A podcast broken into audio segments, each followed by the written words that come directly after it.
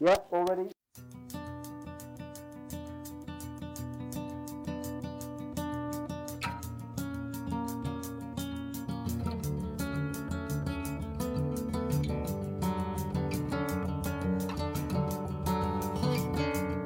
哦，还有一句话，我一直都记得，之前去那个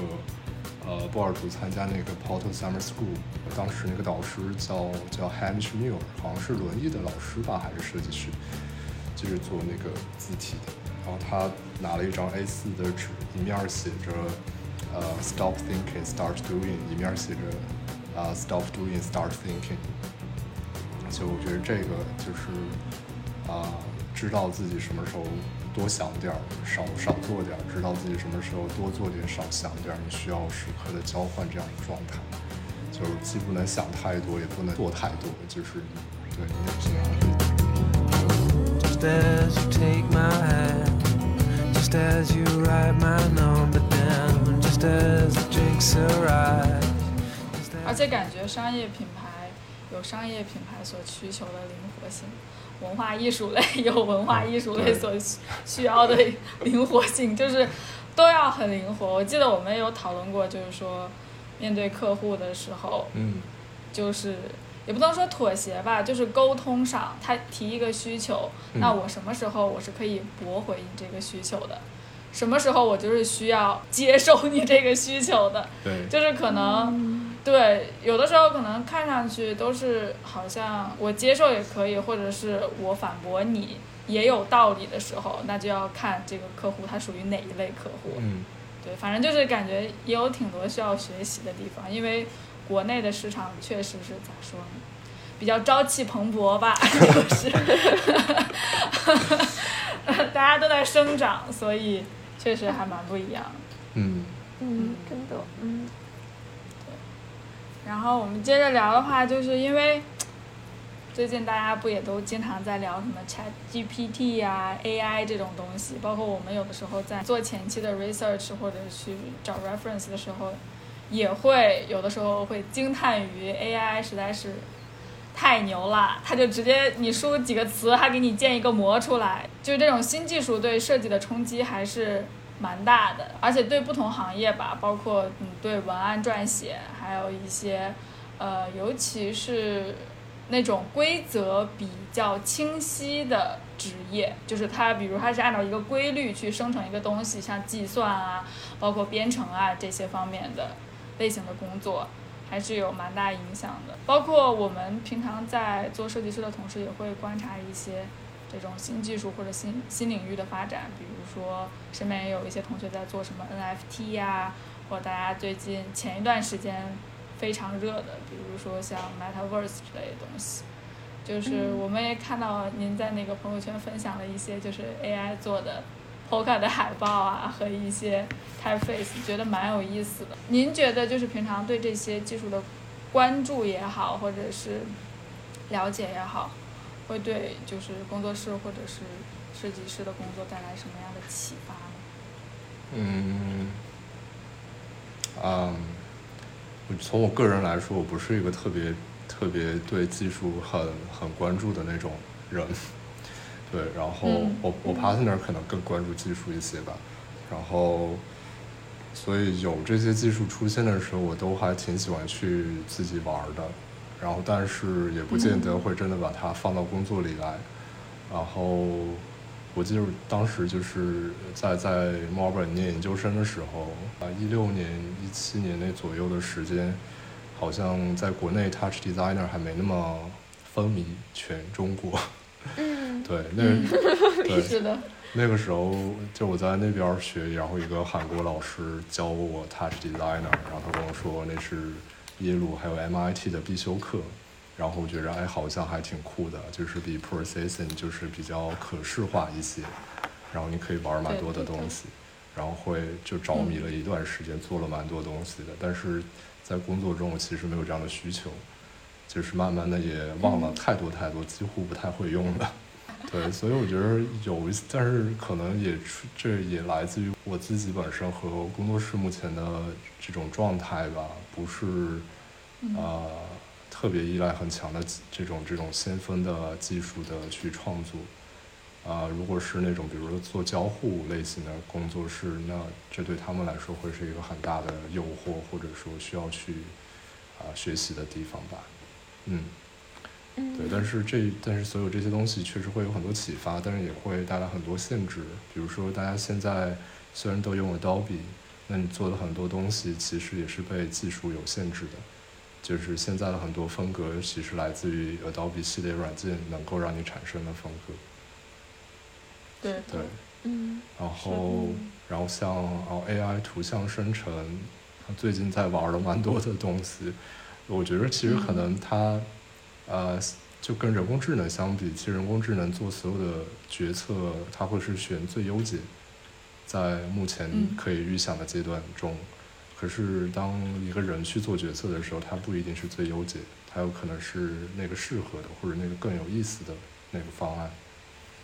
对，这个是可能嗯在目前人工智能是没有办法做的事情，但不知道它以后会不会发展出这样的、这样的、这样的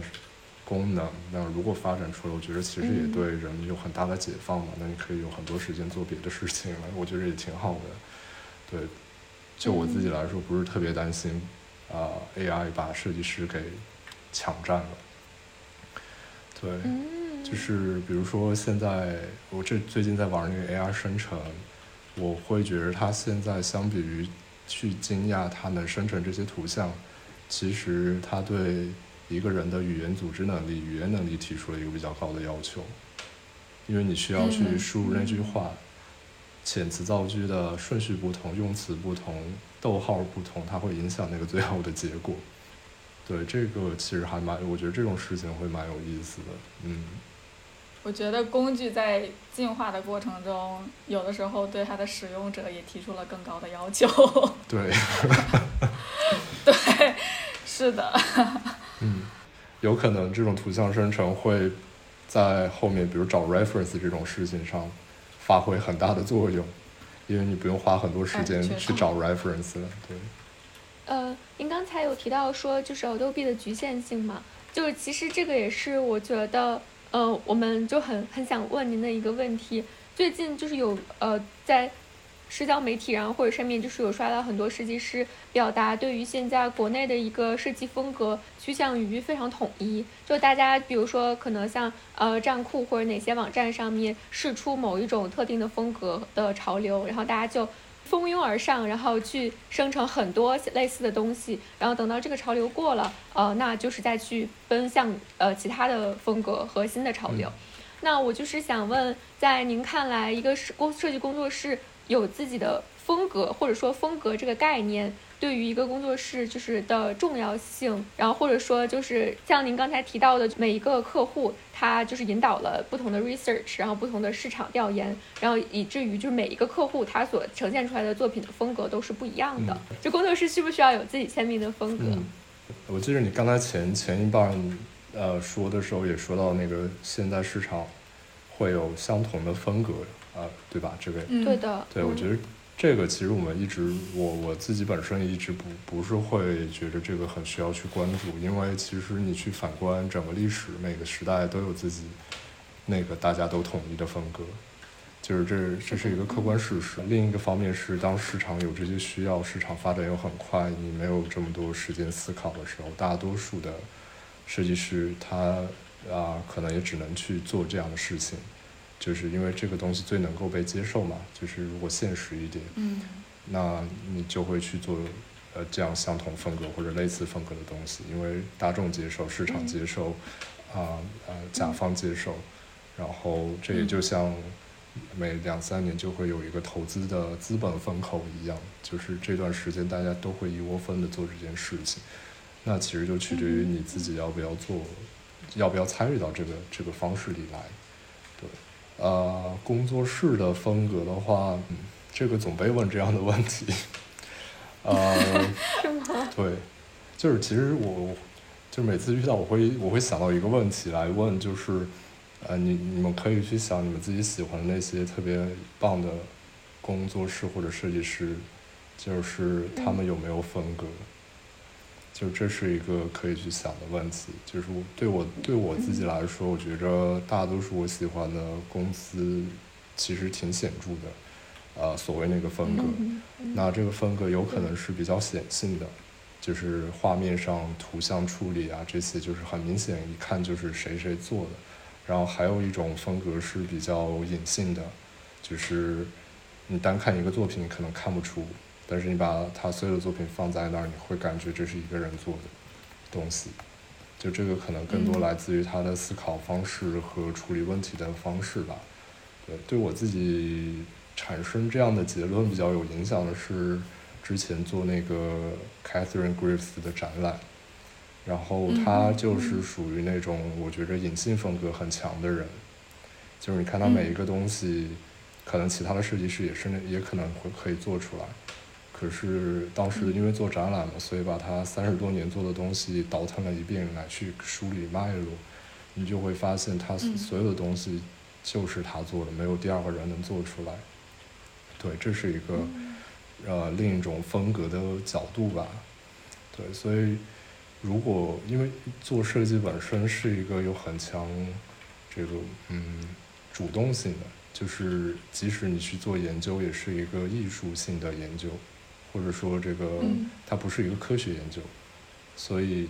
它有这个客观可以定性定量的成分在，但是它有主观能动的意识和这个主体之间的相互差异的存在。就如果你不接受这件事情的话，我觉得你做不了设计啊、艺术啊这样的事情。对，所以嗯是就无论就如果你不是一个只把设计当成一个纯粹的赚钱的工作，然后你是想当一个设计师，作为一个专业的学科去发展的话，就你一定会有你的思考逻辑、你的方法和你的风格在那儿。就是这件事儿，我觉得回避不了。就是，嗯，嗯如果没有的话，我觉着大多数的情况下是你没有找到你自己最舒服的方式，或者你没有在找，或者啊，我我不太相信，就是你可以什么风格都能做。明白对，嗯，对嗯对，确实嗯嗯，那我还有一个补充的，就是比较现实的问题，就是那您觉得在现在的这个市场中，如果就是怎么说，呃，就不去迎合所谓的潮流，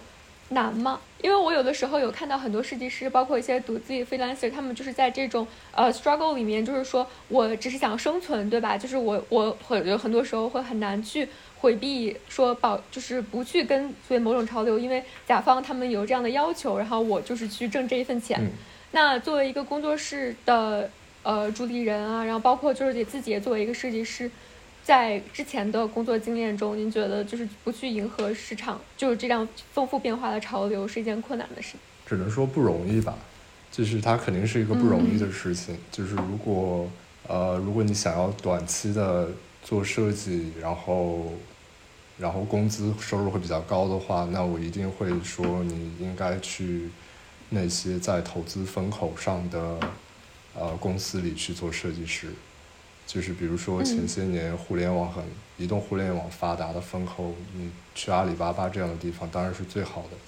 因为他嗯。有钱去需要这样的人才去做这样的事情，所以他可以不吝啬给你收入。然后，那如果你是要做设计师的话，那当然也有很多公司它是，呃，更加所谓的商业导向一些吧，就是可能不在大家平时看到的设计的大赛里啊，或者是设计的这些报道里啊，但他们会做很多很很呃很下沉或者说特别落地的一些商业品牌。那他也许不追求什么风格，就是怎么做出来大家都满意就好，就是有这样的生存方式。就是如果设计对你来说更像一门生意的话，可能这样会更适合。当大家聊到要不要平衡风格，要不要追求自己风格的时候，我觉得多半是你还是比较想要做一些所谓的自己的设计，然后一些自己的方法论去输出的时候，那这种时候你要么去来赌自己的时间，按照自己的节奏能不能一步一步的做到那个地方，有可能一开始会没有什么钱或者没有什么资源，然后但你也可以选择在做的过程中去平衡那些被提出来的要求，然后用你的方式去做一个转化。对，嗯就比如有时候嗯我们会做，啊，比如做一些商业的品牌，它要推天猫、什么淘宝这样的详情页，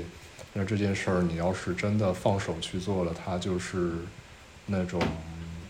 啊很营销的东西。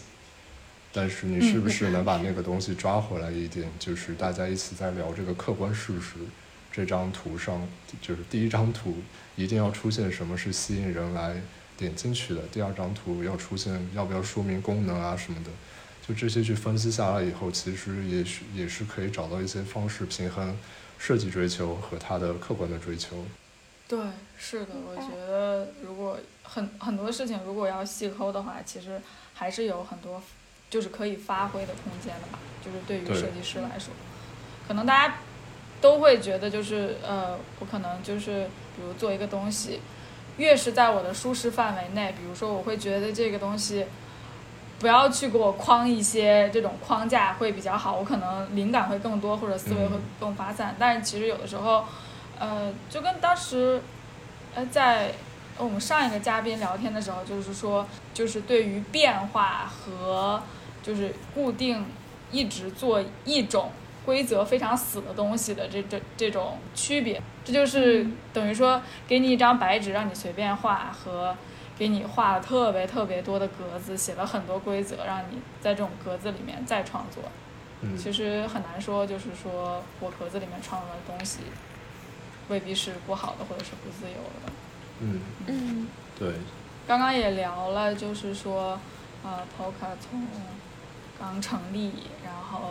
经过了二零二一年、二零二二年，就是这种可能是就是起伏吧，就是在这种。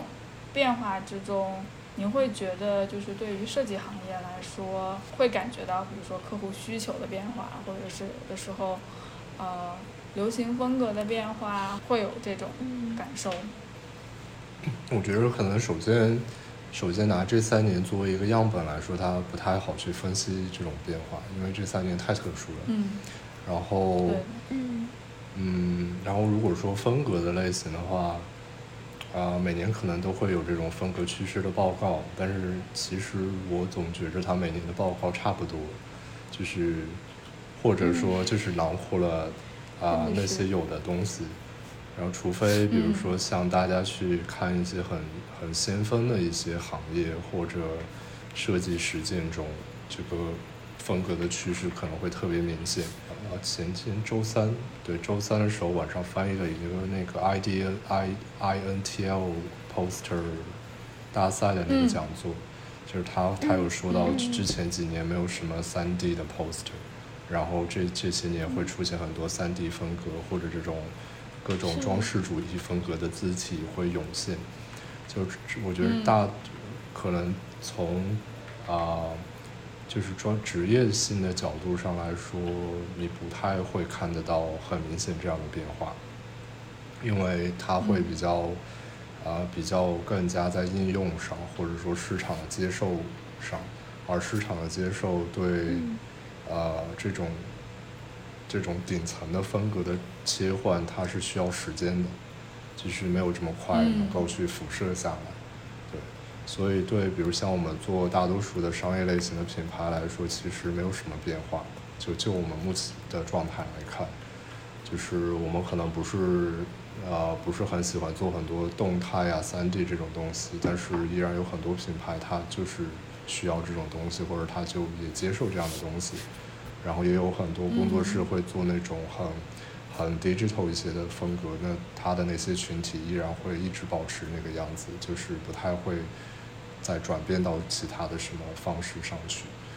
对，嗯，对，只能说可能变化来自于一些投资风口吧，就是因为我们平时也会了，总是了解这个投资的一些不同的风口，像我们做策略的时候，就是呃，成立这三年，好几个投资的风口都研究过，比如说那个国内之前有新白酒，就是把白酒变得年轻人能接受。然后还有这个预制的菜，就是半成品的菜，你在家里用微波炉就可以做出一顿大餐来。就这些都是这几年的一个一个的投资风口。然后每到这个风口的时候，有很多这种类型的企业在市场上寻求设计啊，或者寻求一些 marketing 的动作呀。对这些东西会导致你在某一个阶段里可能会得到比较多某一个类型的项目的机会。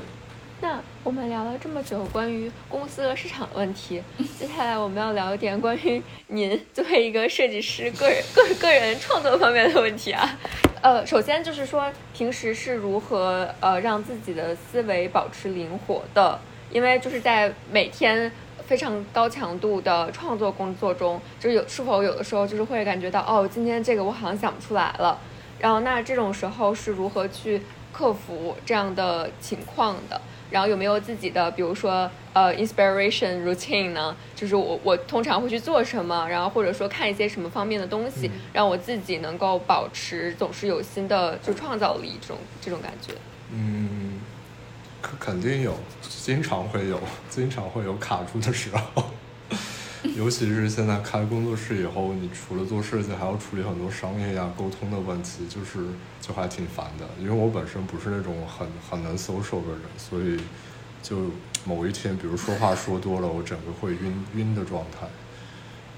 对是的，大脑会缺氧。对，然后刚开工作室的那段时间，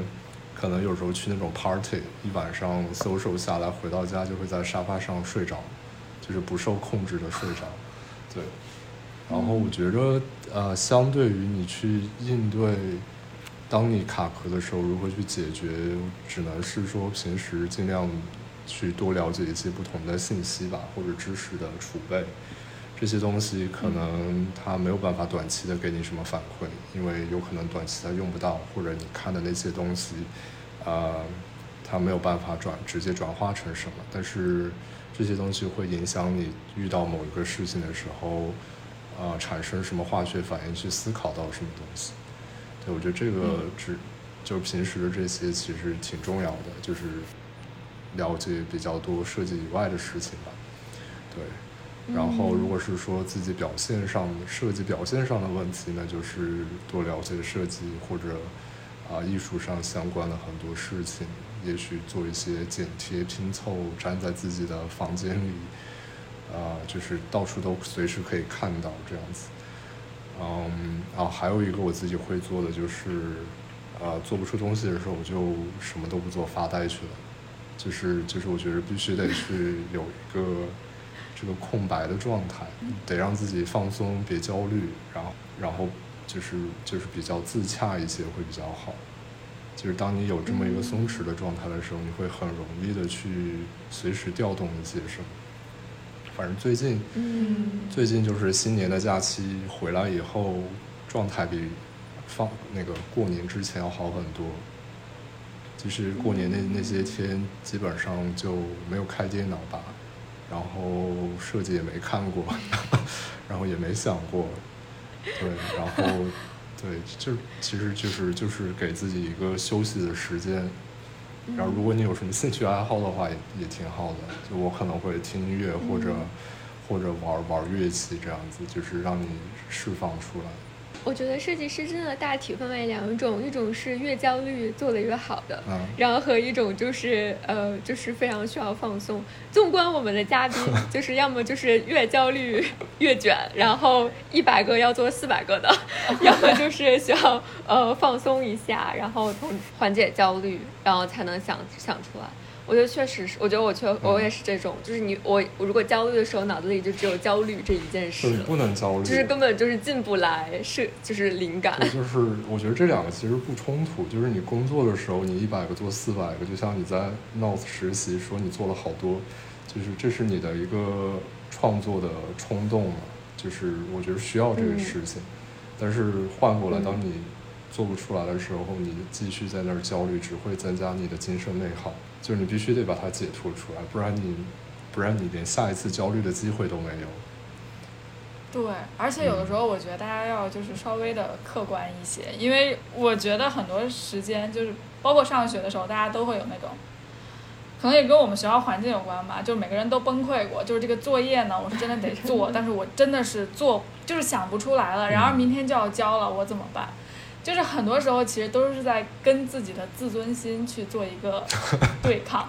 就是其实说你并不是担心说你做不出来，你能做出来，你只是觉得你做的没有你想象中的那么好，要怎么办？就是你担心的不是做不完，而是我做不好。就是我感觉很多时候大家都是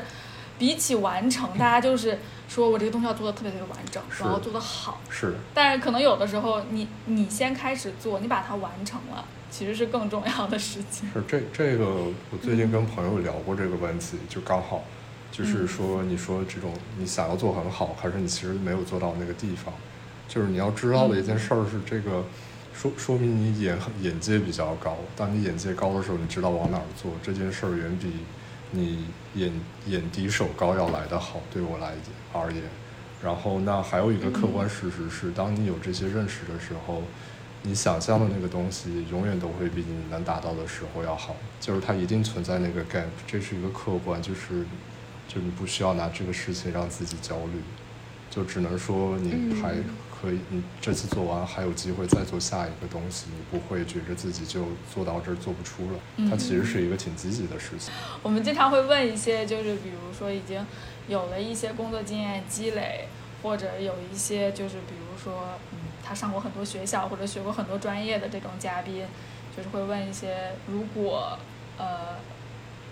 比如说让你再回到某个阶段，回到学生时期啊，或者回到你做上一个专业的时期的时候，呃，你会做出哪些不同的选择，或者是对于还在经历这个时期的同学们会有一些什么建议？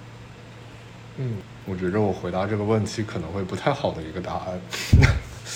就是如果回到上学的时期，就如果回到那个时期，回到那个年纪所在的那个状态，我觉着我选择还是这个那个样子，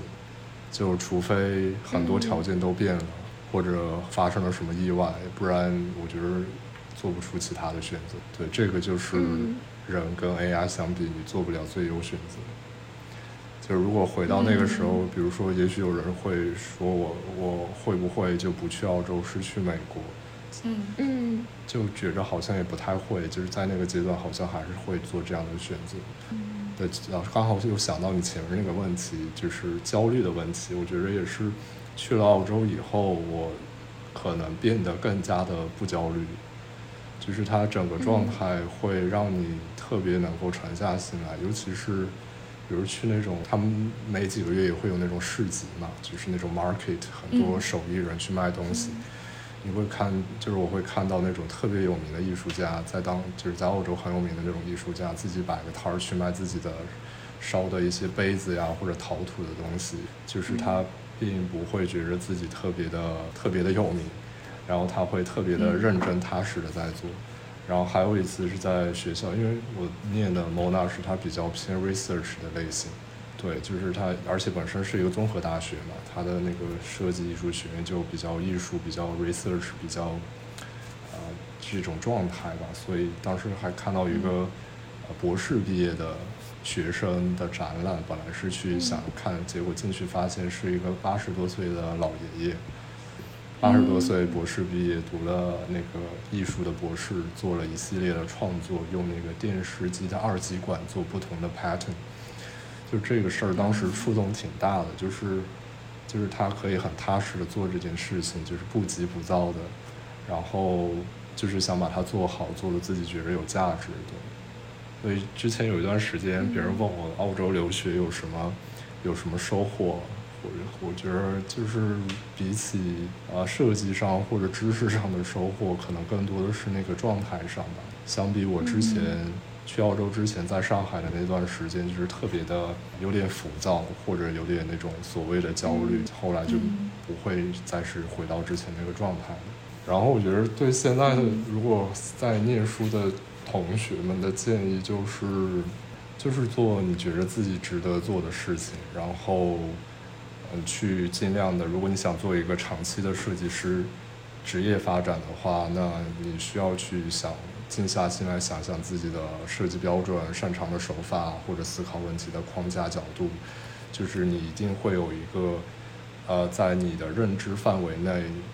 呃有连贯性的这些东西的。就是你没有办法说你什么都可以有，什么都要尝试。然后，当然你什么都可以去尝试，但是没有必要去刻意的所谓的跳出舒适圈。就是，就相反过来，就是你其实每个人都有自己擅长的东西和你的思考框架，因为这个是基于你的认知和你的啊、知识储备也好，人际的储人际的经历的储备也好，就这些东西是你的优势。然后，如果真的是为了实现这些优势，有一些需要补充的，那你不得不去补充。但是我我其实觉得没有必要，就是你总是要跳出舒适圈去开拓不同的东西。那如果你没有能力去处理这样的情况的时候，它只会让你变得是什么都会一点，或者什么都能了一点，但是你的竞争力在哪里是一个很大的问题。但如果你是不去想竞争，也不去想自己呃这种比较入世的 出世和入世嘛，比较入世的情况下，你能够掠夺多少的社会资源的话，那你当然什么都可以做，也不用考虑钱，也不用考虑什么社会的关系。就如果你是这个状态的下，嗯你当然什么都可以去做，对。但是，就如果你还是要考虑这些的话，就是找到自己的要做的事儿，然后自己的思考的方式的特征，你就去做就好了。当然，我觉着你需也需要有这种比较自洽的能力吧。就是如果你做一个决定，你就需要去呃客观并且自己发自肺腑的去能够买单。如果他成功了是好的，如果他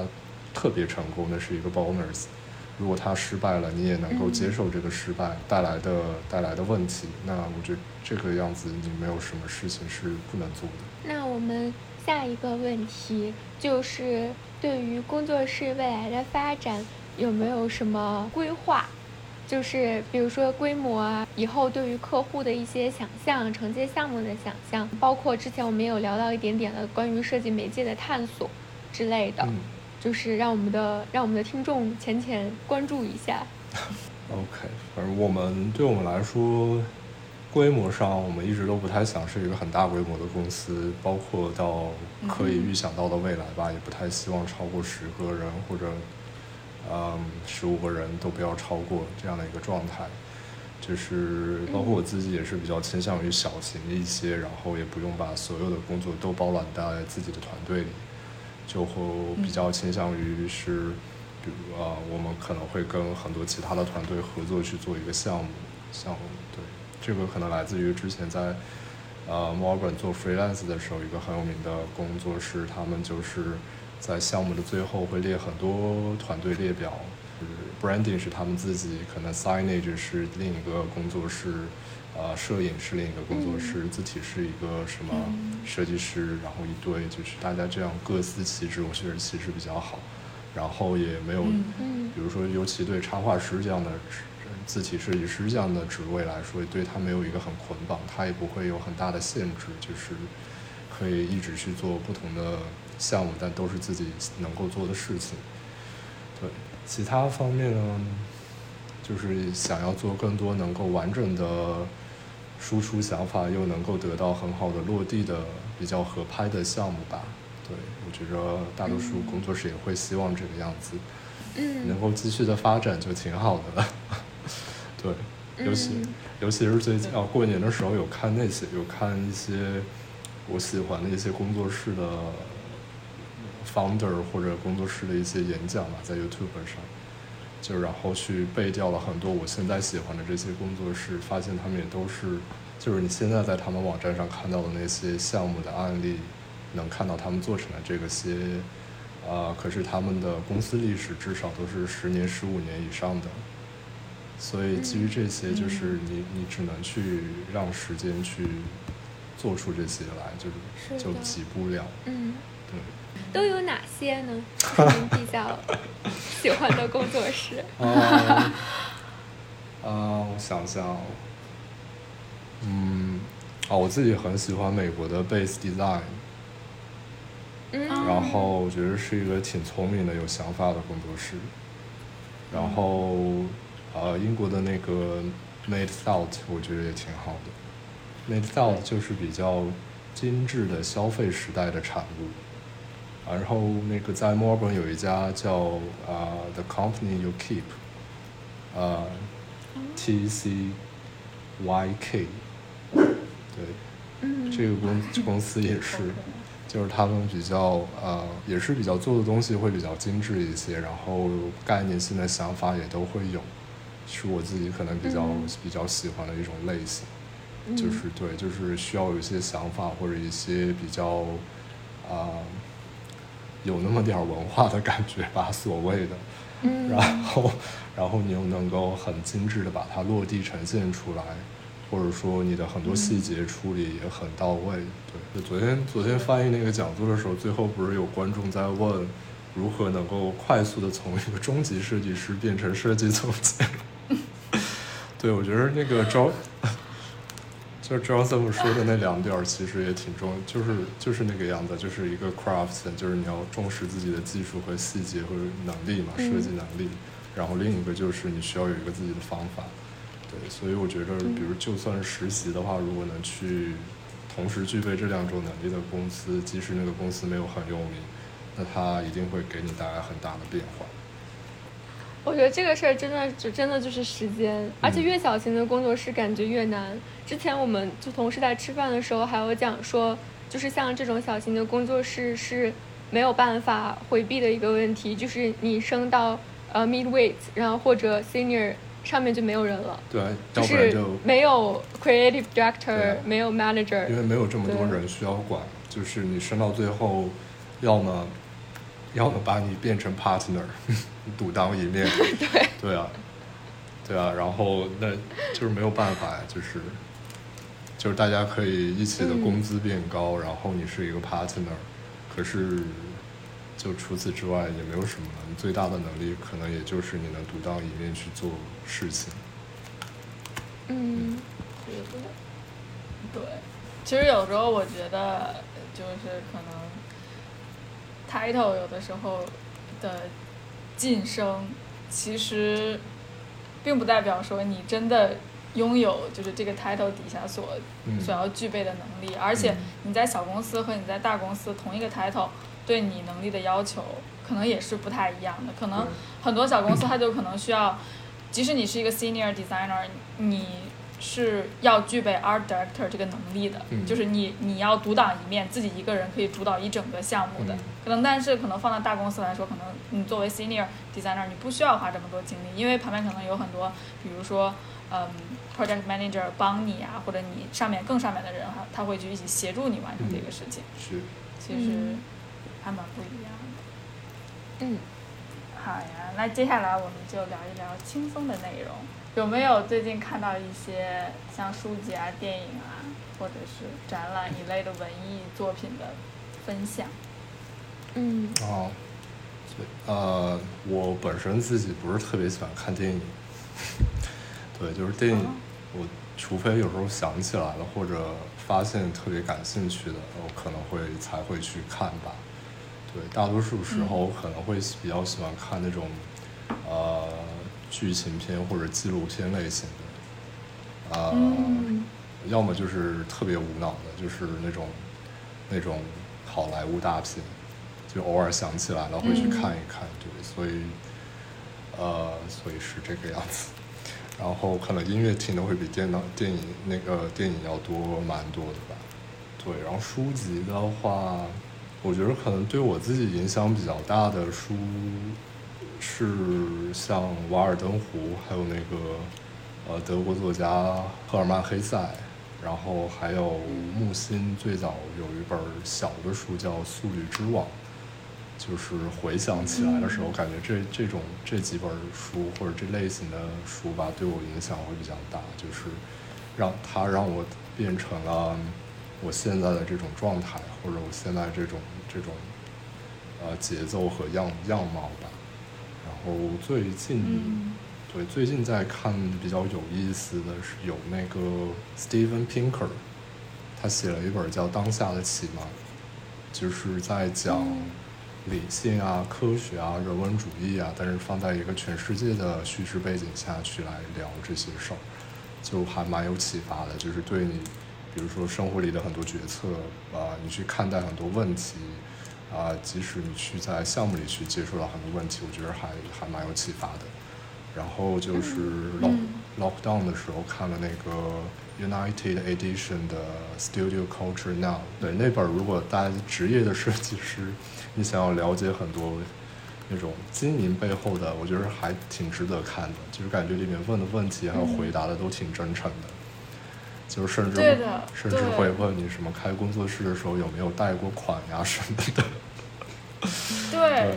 是的，对，还还蛮有意思的，还会问什么你们的会计，呃，是 full time 吗？是坐办公室的吗？就会问这种问题，还是说你们都是账都是自己算的？嗯，是。然后哦，最近刚买了企鹅出的哲学史，准备想要看一看，就是重新回顾一下各种哲学呀、什么的，因为发现几个喜欢的设计师居然都有哲学的背景，包括他们在去提案的时候的那些思考方式和说话的方式吧，就是会蛮有帮助的，似乎看起来，嗯。嗯然后展览，嗯，最近没看什么展览，但是这几年一直对我记忆特别印象深刻的一个艺术家是埃塞俄比亚籍，但是现在应该是美国国籍的一个艺术家，叫 Julie Marit，一个一个一个艺术家，就是最早是在葡萄牙波尔图的那个塞塞拉尔维斯现代艺术博物馆看到他个展。然后后来就嗯就是当时挺震撼的，就是画的东西都是特别大的尺幅，然后他说是画那种 landscape，但其实会去讨论政治啊、整啊，然后有很多画面本身是很混乱，但是你会发现它有特别强大的秩序在里头。然后在美国的那个 Walker Art Center，The Walker，嗯 对，那个是我特别喜欢的一个艺术机构吧。然后他去年好像在那儿也做了个展。Walker Art Center，那那个是因为他们会有自己的独立出版，物出版一些书嘛。他们的出版物是学校大家学生的最爱，就是然后就没什么了吧。也欢迎大家买我们的书，我们那个 Catherine 的书。那我们就进行到最后一个问题了。这个问题也是，就是我们基本上每次有嘉宾的节目都会问嘉宾的一个问题。呃，那这个问题就是，您觉得作为一个设计师，最重要的品质是什么？最重要的品质啊，最重要的品质是对自己诚实吧。嗯，嗯然后，然后你需要很注意细节，就是我会比较相信见微知著这件事情，包括在工作里对我自我对我自己吧，还有对团队的同事们，就是就是真的很接受不了一些细节上的事情，比如说那个对齐没对齐，然后参考线画歪了，是吗就类似真的接受不了，就觉着就是你做你做了这件事情，其实没做好，你整个设计都白白做了，因为它最后呈现出来一定不是你想象的那个样子的。哦，还有一句话我一直都记得，之前去那个呃波尔图参加那个 Porto Summer School，当时那个导师叫叫 Hamish Muir，好像是轮椅的老师吧，还是设计师，就是做那个字体的。然后他拿了一张 A4 的纸，一面写着呃 Stop thinking, start doing，一面写着啊、Stop doing, start thinking。就我觉得这个就是啊、知道自己什么时候多想点儿，少少做点儿；知道自己什么时候多做点，少想点儿。你需要时刻的交换这样的状态，就是既不能想太多，也不能做太多，就是对你得平衡这件事情。然后我觉得作为设计师职业发展的话，你需要有啊对信息有很强的组织能力，或者编辑和筛选研究的能力。对这个信息可能就比较广义了，但是呃这个事情会决定你很多很多在实践里的工作吧。我觉得都是很有价值的建议，尤其是那个 呃见微知著这一块，就真的是对，就是这这挺，我觉得挺挺见到挺多的。然后包括我们自己收，最近也是三六零发了那个招聘的合集嘛，收到一些新的设计师投递，嗯就很多作品集里的作品，你就发现可能它挺好的，可是很多细节都不到，那它所有的效果都会打折扣，你会觉着就是它没有办法做很多工作。你需要去做嘛，你不能只是因为你的想法很好就 OK。嗯，就算你不是为我工作，你为你自己工作，你要能够把你的想法执行出来。好的，那我们的问题就问完了。嗯，差不多了。谢谢你，我们感觉每次时长都都还挺不短的。不客气，挺好的。Oh, yeah, I had too much. Come back and focus again. The walls have been 谢谢大家收听今天的节目，拜拜。拜拜。